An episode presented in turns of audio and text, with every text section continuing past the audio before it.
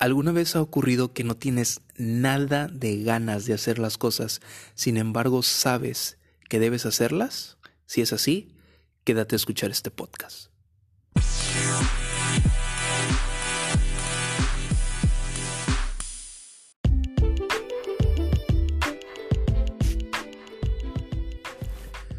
Hola, hola tribu, ¿cómo están? Espero que estén muy bien. Bienvenidos a otro podcast dentro de Luna, el podcast que no sabíamos que necesitábamos, pero nos hacía mucha falta. Y en esta ocasión, como escucharon en la pequeña intro que acabo de grabar, pues voy a hablar de hacer las cosas cuando no tienes ganas. Y yo creo que todos, absolutamente todos, hemos estado ahí cuando de repente... Eh, tenemos una lista de cosas que requerimos hacer o estamos empezando algún nuevo proyecto o simple y sencillamente las tareas del día a día nos comienzan a abrumar y de repente aparece eso que llamamos flojera o, de otra manera un poquito más fuerte, ya saben a qué palabra me refiero. Y entonces empezamos a postergar y comenzamos a decir mañana, mañana, mañana, mañana. Mañana inicio a hacer ejercicio, mañana inicio la dieta, mañana hago esta llamada, mañana eh, realizo esta cita, esta tarea, etcétera. Y el problema de la postergación es justamente eso. El tiempo, aunque pues a veces es relativamente largo, la realidad es que es muy corto. Es decir, apenas parece que fue ayer cuando estábamos sentados a la mesa celebrando Navidad y después Año Nuevo. Y ahora estamos a casi poco más de, que serán? 40 días de culminar un nuevo año 2019. Así que pongo este ejemplo porque sí, el tiempo es bastante relativo y cuando comenzamos a postergar y dejamos que pase un día, se nos hace fácil que pasen dos, tres, cuatro y así se nos van meses. Por esta razón es que quiero hablar eh, de un par de cosas y un par de tips que nos pueden ayudar a dejar de postergar.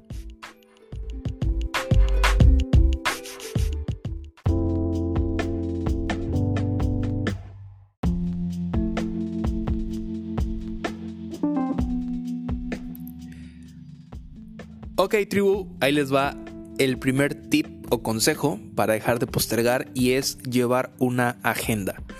Ojo, yo sé que todos los celulares, al menos eh, los smartphones, por más sencillos que sean, pues ya tienen la opción de, anotar ahí en el calendario tus actividades o bien puedes eh, tener ahí un blog de notas y anotar también tus tareas.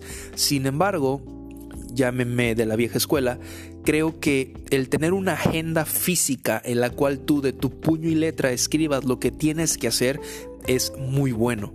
Pero no solamente el tener la agenda, sino también el revisarla una noche antes para que puedas planear tu día siguiente nos va a apoyar muchísimo para dejar de postergar y no solamente eso, sino también cuando nos despertemos, tal vez después de bañarnos etcétera, pero lo más pronto posible, una vez que estemos despiertos, agarrar la agenda y ver en qué orden eh, pusimos las actividades y comenzar a hacerlas sin que falte ninguna de ellas.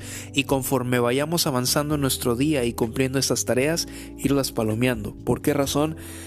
Porque el hecho de cumplir las actividades nos va a permitir dos cosas. La primera es lo, de lo que estamos hablando, dejar de postergar.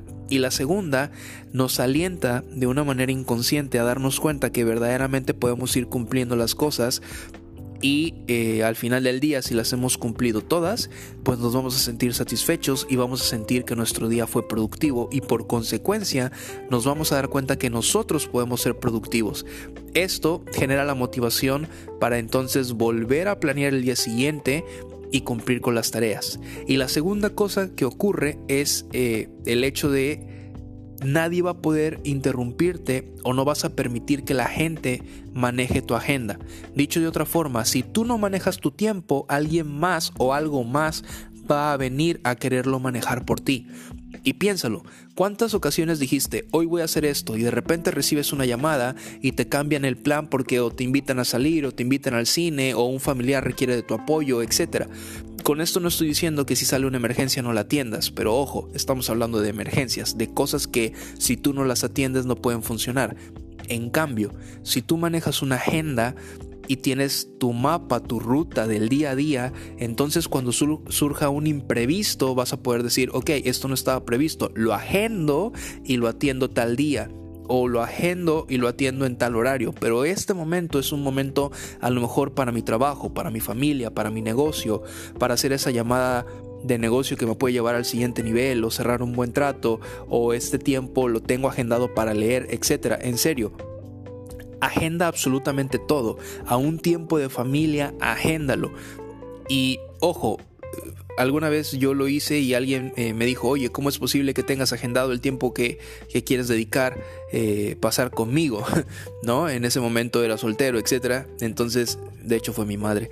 Me dijo, ¿por qué lo tienes agendado? Y dije, no es porque seas una cosa a la que puedo obligar a pasar tiempo conmigo. Al contrario, mi tiempo contigo es tan importante que quiero darte el mejor tiempo de calidad y por eso lo tengo agendado. ¿Para Para que en ese lapso que vamos a estar juntos, nada ni nadie nos pueda interrumpir ni se pueda entrometer. He ahí la importancia de la agenda.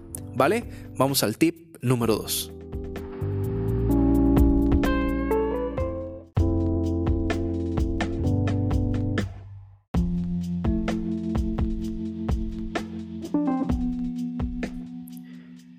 Ok, tip número 2. Oblígate a hacer las cosas cuando no quieras hacerlas. Tip número 2. Oblígate a hacer las cosas cuando no quieras hacerlas. Y este, créanme que es el más complicado. ¿Por qué? Pues porque la flojera es canija y de repente eh, tenemos pretextos hasta que, no sé, bajó la temperatura, hacía mucho frío, llegamos, nos cambiamos, nos acurrucamos tantito en la cama y listo, ¿no? Nos, eh, pues nos acostamos, nos dio más flojera y ya no hicimos nada. Eso ocurre muchísimo, pero créanme, por ahí alguna vez escuché de un mentor que el mejor momento para hacer las cosas es exactamente ese en el que no queremos hacerlas. ¿Por qué? Porque ofrece los mejores resultados. Lo voy a volver a repetir. El mejor momento para hacer las cosas es ese en el que no queremos realizarlas porque ofrece los mejores resultados. Piénsalo. Si eres alguien que lleva tiempo haciendo ejercicio, seguramente en muchos momentos quisiste dejar la dieta o dejar de presentarte en el, en el gimnasio o donde sea que hagas ejercicio, pero tu constancia ya te llevó a cierto resultado. Lo mismo en cualquier cosa que hayas estudiado o aprendido y que lo hayas desarrollado por tiempo, en muchas ocasiones no quisiste hacerlo, pero el obligarte a realizarlo es lo que te ha llevado pues a obtener aquel triunfo o, a eh, obtener aquella meta que estabas buscando. Entonces, simple y sencillamente, el obligarnos a hacer lo que tenemos que hacer basados en nuestra agenda, que es el punto anterior, pues nos va a ir acercando a las metas o a los resultados, a los resultados, perdón, que estemos buscando en cualquier área de nuestra vida. Así que eh, no te permitas o no nos permitamos decir eh, el lunes empiezo.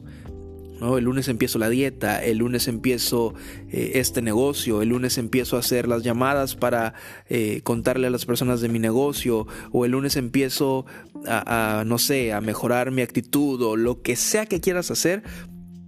No dejes que pase tiempo, vamos a obligarnos a hacerlo ya mismo, porque si lo pensamos un poco de fondo y de forma, nada ni nadie nos garantiza que el día de mañana vamos a estar ahí para poder arrancar.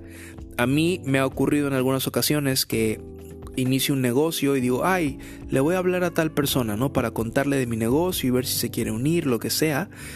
Y de repente lo dejo pasar, lo dejo pasar, lo dejo pasar y ¡pum! Cuando vengo a ver ya publica en sus redes sociales que ya se sumó eh, a un negocio igual o similar al mío, pero con alguien más. ¿Por qué? Por la postergación. Entonces, He ahí la importancia de obligarnos a hacerlo y el hecho de obligarnos a hacerlo me lleva a este tercer punto final. Vamos a darle.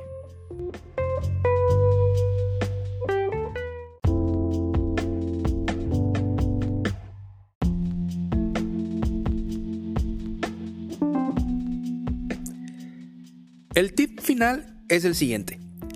Ríndele cuentas a alguien. Otra vez, ríndele cuentas a alguien. ¿Por qué razón?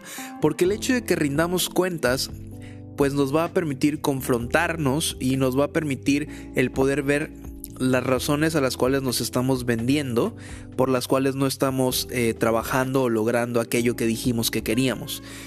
Ejemplo, si decimos que queremos empezar a hacer ejercicio, lo agendamos, nos estamos obligando, pero de repente un día fallamos o lo que sea, el rendirle cuentas a alguien puede ser a lo mejor nuestro entrenador del, gym o una persona que respetemos. De hecho, lo que te sugiero es que busques a alguien que respetes y admires de cierta forma para que le rindas cuentas, pero también le des permiso a esta persona de que te pueda confrontar, de que te pueda decir, hey, ¿qué onda? Tú dijiste que ibas a hacer esto y no lo estás haciendo. Tú dijiste que te ibas a comprometer a aquello y no lo estás haciendo. Tú dijiste que ibas a hacer no sé, una hora de ejercicio o que ya ibas a comenzar a, ya ibas a comenzar, perdón, a comer de manera diferente o lo que sea que tú hayas agendado, eh, que, que pueda venir y decirte qué pasó, qué ocurrió y que tú seas totalmente transparente y le digas, ¿sabes qué? Me dio flojera, ¿sabes qué? Me dio miedo, ¿sabes qué? No sé cómo empezar, ¿sabes qué?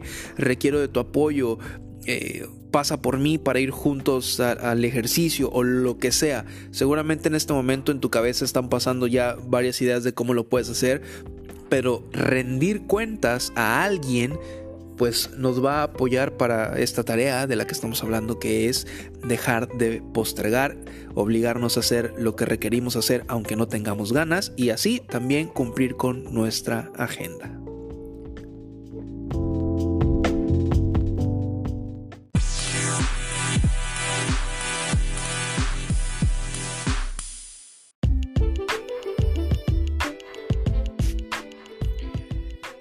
Bueno, bueno tribu, hasta aquí el podcast de esta semana. Espero que les haya gustado mucho y que estos tips les resulten muy prácticos, fáciles de aplicar y de hacer para que todos juntos dejemos de postergar.